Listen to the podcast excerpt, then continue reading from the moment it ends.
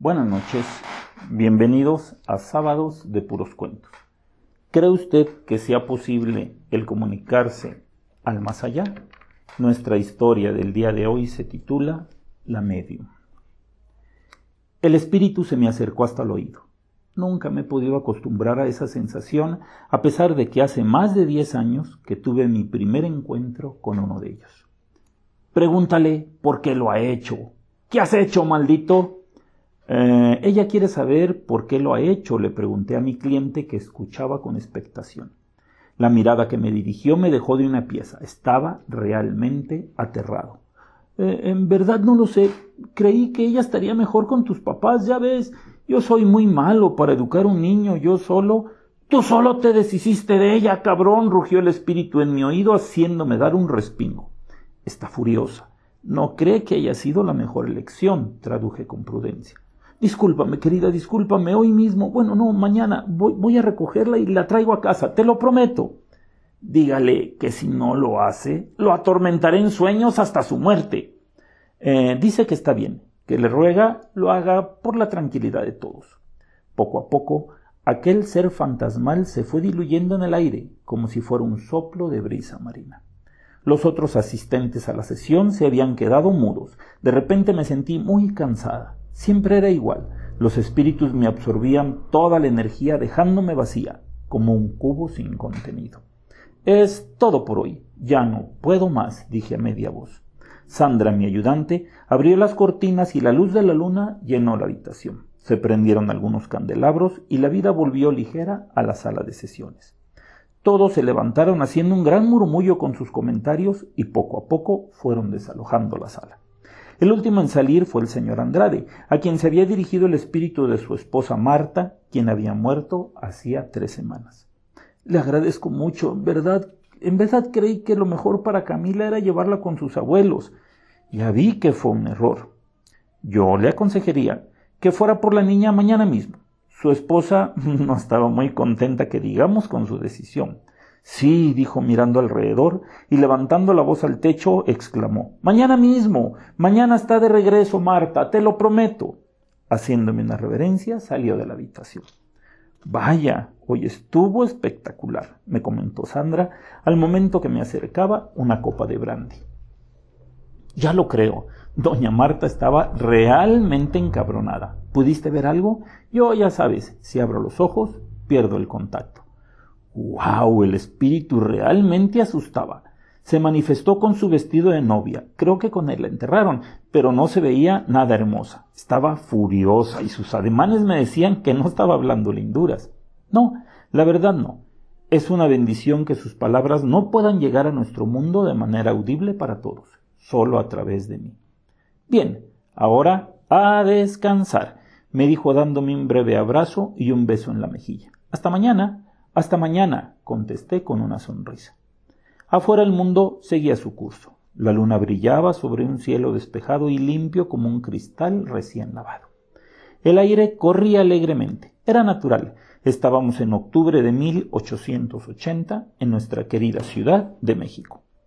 Este don, o maldición como se le quiera ver, me lo había heredado mi abuela.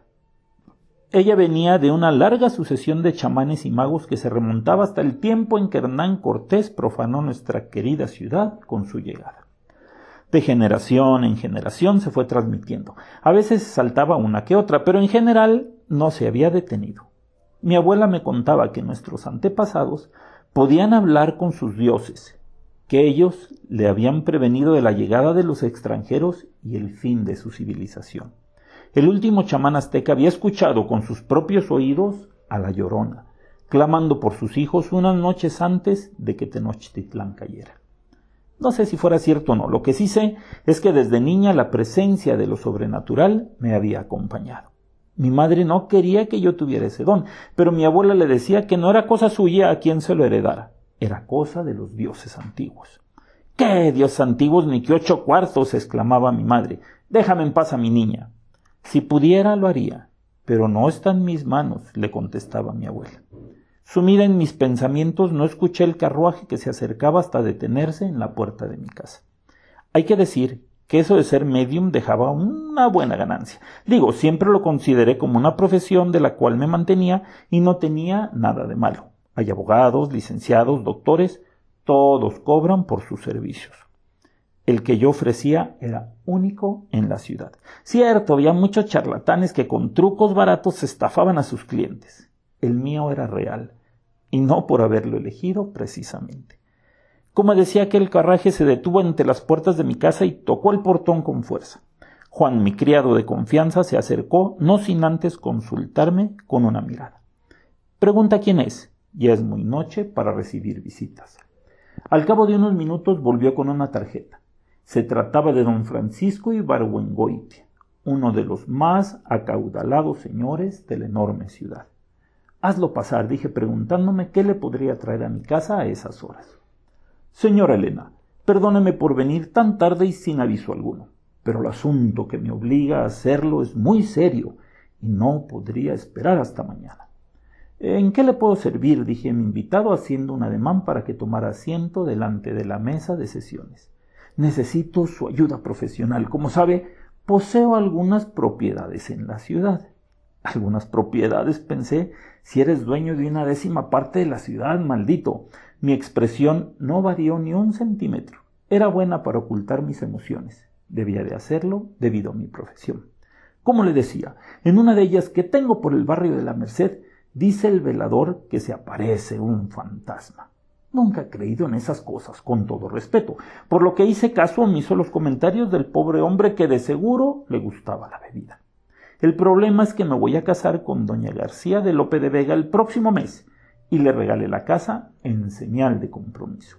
Su hermano me pidió permiso para ir y acondicionarla de acuerdo a las sugerencias y expectativas de mi amada, a lo cual yo accedí, claro está. Estuvo yendo y viniendo por varios días con algunos trabajadores y algunos amigos para hacer las reparaciones y ponerla al día. Él también me dijo que había visto cosas extrañas, a lo cual hice oídos sordos considerando que me estaba bromeando sabiendo que el velador anterior pudo habérselo comentado. El caso es que hoy Rodrigo, mi futuro cuñado, no salió de la casa. Estaba con sus amigos y los trabajadores cuando dicen, dijo haber visto algo raro. La casa cuenta con veinte habitaciones y salones, por lo que fue echar un vistazo, pero nunca volvió. Lo buscaron por todos lados, miraron en todos los rincones. Ricardo se ha evaporado y yo no puedo regresar a casa de doña Gracia a decirle lo que ha pasado. No podría mirarla a los ojos por lo que di la orden de que todos se quedaran en casa hasta que yo hubiera regresado. Necesito que me ayude a encontrarlo, por favor. Le pagaré lo que usted me pida. La mirada de aquel tipo era sincera. También con motivo de mi especialidad he aprendido a saber cuando alguien miente y cuando no. Claro que el dinero no estaba de más, sabiendo que se trataba de uno de los hombres más ricos de la ciudad. Pero el ser humano que había delante mío me pedía ayuda con desesperación y yo no podía negársela. Esperen un momento, dije, y subiendo a hablar con Sara, estuve de acuerdo en acompañarme en esa aventura nocturna. Vestidas de negro y con la capa en los hombros, tomamos lo indispensable para improvisar una sesión fuera de nuestra sala. El carruaje voló, literalmente por las solitarias calles de la ciudad, haciendo un ruido macabro en todas las esquinas que vacías nos miraban con reproche por alterar la paz de la noche. Después de media hora de traqueteo, por fin nos detuvimos en el conocido barrio de la Merced. Este es uno de los mejores barrios de la ciudad. Sus enormes casas lo habitan como huéspedes de lujo que estuvieran en un prestigiado hotel. La casa en cuestión era enorme y a la luz de la luna parecía desafiarme descubrir sus secretos. Al entrar nos recibieron varios hombres que estaban sentados en círculos en una enorme sala. Uno de ellos se acercó y dándome la mano se presentó. Hola señora, soy Jacobo Ordóñez, el mejor amigo de Ricardo. Mucho gusto, Jacobo. Mm, ¿Puede decirme qué pasó? Sí, estábamos en la parte alta de la casa, cuando Ricardo me dijo que le parecía haber visto algo en la planta baja, en la habitación contigua a donde nos encontramos ahora. Bajó a investigar. Como pasó el tiempo y no volvía, le llamamos a gritos. Al principio pensamos que nos estaba jugando una broma, pero no al responder lo buscamos por todos lados. ¿Y no pudo haber salido de la casa? No, porque por precaución habíamos puesto la tranca por dentro, y ésta se encontraba en el mismo lugar en que la dejamos. Mm, muy bien, hay que averiguar qué pasó, dije mirando a Sandra y haciéndole una señal para que trajera nuestro equipo. ¿Tiene alguna mesa? pregunté mirando alrededor de la vacía habitación. Tenemos una mesa de trabajo, dijo uno de los obreros. Con eso bastará. Tráiganla, por favor. Entre cuatro fornidos obreros trajeron una enorme mesa de madera, la limpiaron y la dejaron lista para iniciar la sesión. Para hacer una invocación necesito por lo menos a diez personas. ¿Cuántas sabemos aquí? Haciendo un recuento solamente habíamos ocho, incluyendo a Sara, la cual nunca participaba activamente dadas sus obligaciones en las sesiones. Ahora todos tendríamos que intentarlo. Con cajas y botes improvisamos ocho sillas y nos sentamos en círculo alrededor de la vieja mesa. Los cirios al centro, las ventanas tapadas para lograr la máxima oscuridad y lo serio de la situación impusieron un silencio de tumba en aquel lugar. Nos dirigimos al espíritu, ser o presencia que habita en esta casa, dije. Necesitamos de tu ayuda. Si tú tienes necesidad de la nuestra, manifiéstate. Al principio nada sucedió, pero poco a poco el ambiente se hizo pesado como una lápida. Uno de los obreros dijo, eh, la verdad a mí me da mucho espanto estar aquí y quiso romper el círculo. Don Francisco, sin abrir los ojos y con la voz más calmada del mundo, le dijo, si te levantas, te voy a matar. La amenaza iba muy en serio. Don Francisco nunca decía nada en broma. Los ojos del obrero se abrieron como platos y poco a poco volvió a tomar su lugar. Te estoy hablando a ti, que precisas mi ayuda. Ven, no tengas miedo, dije, y esperé la ya familiar presencia del espíritu. Esta vez me tomó por sorpresa. De hecho, nunca me había sucedido. Siempre me hablaban al oído y me decían que querían, pero esta vez entró en mi cuerpo. Fue algo espantoso. Me sentí violada en lo más profundo de mi ser. Me convertí en una marioneta de aquel poderoso ente que usaba mi cuerpo para expresarse. Sin poder evitarlo y rompiendo el círculo de manos me paré y dije, tú me asesinaste, maldito, y te haces el pendejo queriendo hacerte el inocente. La confusión reinó entre los asistentes. Prácticamente todos se levantaron y algunos corrieron hasta ante mi amenazador aspecto, ya que según supe por lo que me platicó Sara, mi cara se había transfigurado en una horrible máscara de odio y deseo de venganza. Sentí como mi mano derecha se extendía hacia uno de los amigos de Ricardo. El tipo, desde que llegamos, me había sido antipático, no sé por qué razón. Como un títere sin voluntad, me dejé llevar por aquel espíritu y me arrojé sobre el fulano con todo el deseo de estrangularlo con mis propias manos. Yo no te hice nada, Alicia, yo no te hice nada, gimoteó queriendo escapar de la casa. Joaquín, que se había recuperado, alcanzó antes de salir al tipo y lo derribó llevándolo ante aquel ser furibundo que en ese momento encarnaba yo. Por órdenes de don Francisco, me sujetaron para que no pudiera hacerle daño. Entonces se inició un juicio increíble. El acusado fue sentado en una esquina y yo como testigo y víctima a la vez en otra. Don Francisco fungió como juez. ¿Te llamas Alicia? me preguntó.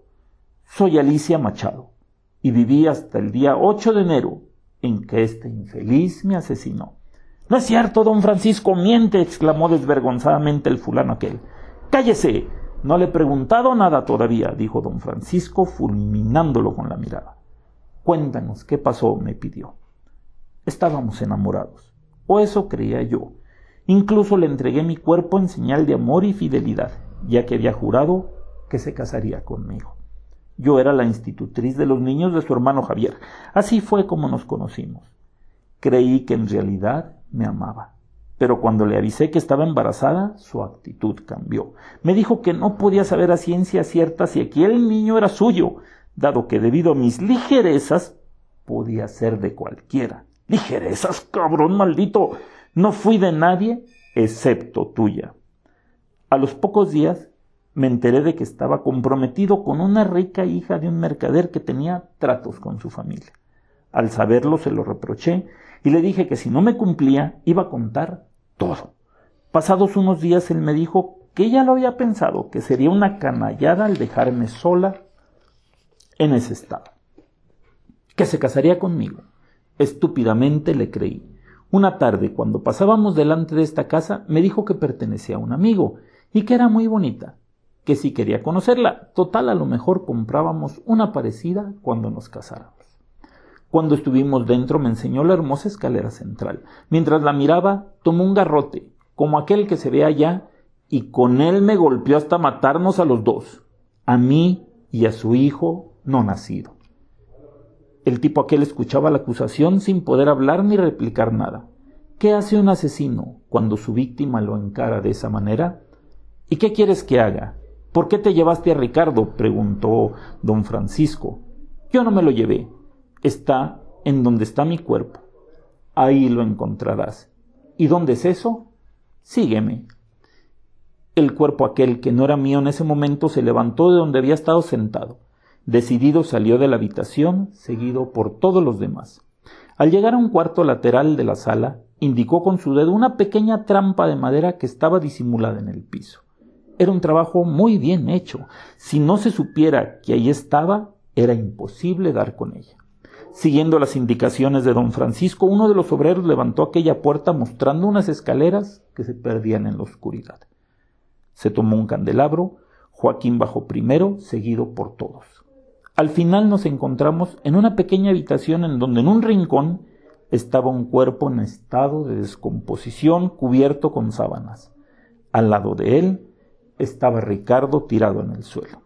Está vivo, dije con seguridad, solo que cuando quise entrar en él no lo resistió. No es tan fuerte como el cuerpo que tomé hoy, el de esta mujer que me lleva ahora. Joaquín se acercó y revisó a Ricardo. Está vivo, dijo con alegría. Sáquenlo, sáquenlo de aquí, ordenó don Francisco, y entre cuatro lo levantaron y se lo llevaron al piso superior. Todo era cierto, le dijo al espíritu. Te mereces el descanso. ¿Qué quieres que haga? Una sola cosa, dije esbozando una horrenda sonrisa. Déjamelo aquí, conmigo. ¿Y el cuerpo que ocupas? Ya no lo necesito, dije, sintiendo que aquel espíritu me abandonaba. Sin poder evitarlo, caí al suelo y dando bocanadas como si hubiera estado sumergida por mucho tiempo, miré a mi alrededor sin poder entender todavía lo que había pasado. No, don Francisco, le juro que comenzó a llorar aquel cobarde a voz en grito. Átenlo muy fuerte al cuerpo de su novia, dijo con una mirada de acero. No, no, no, por lo que más quiera, no. Cuando abandonamos la casa ya no se escuchaba ruido alguno. Al fin, Alicia tenía a su amor y a su hijo juntos para siempre. Ojalá que el cuento les haya gustado tanto a ustedes como a mí el escribirlo. Nos vemos el próximo sábado y ya saben, los espero en sus sueños.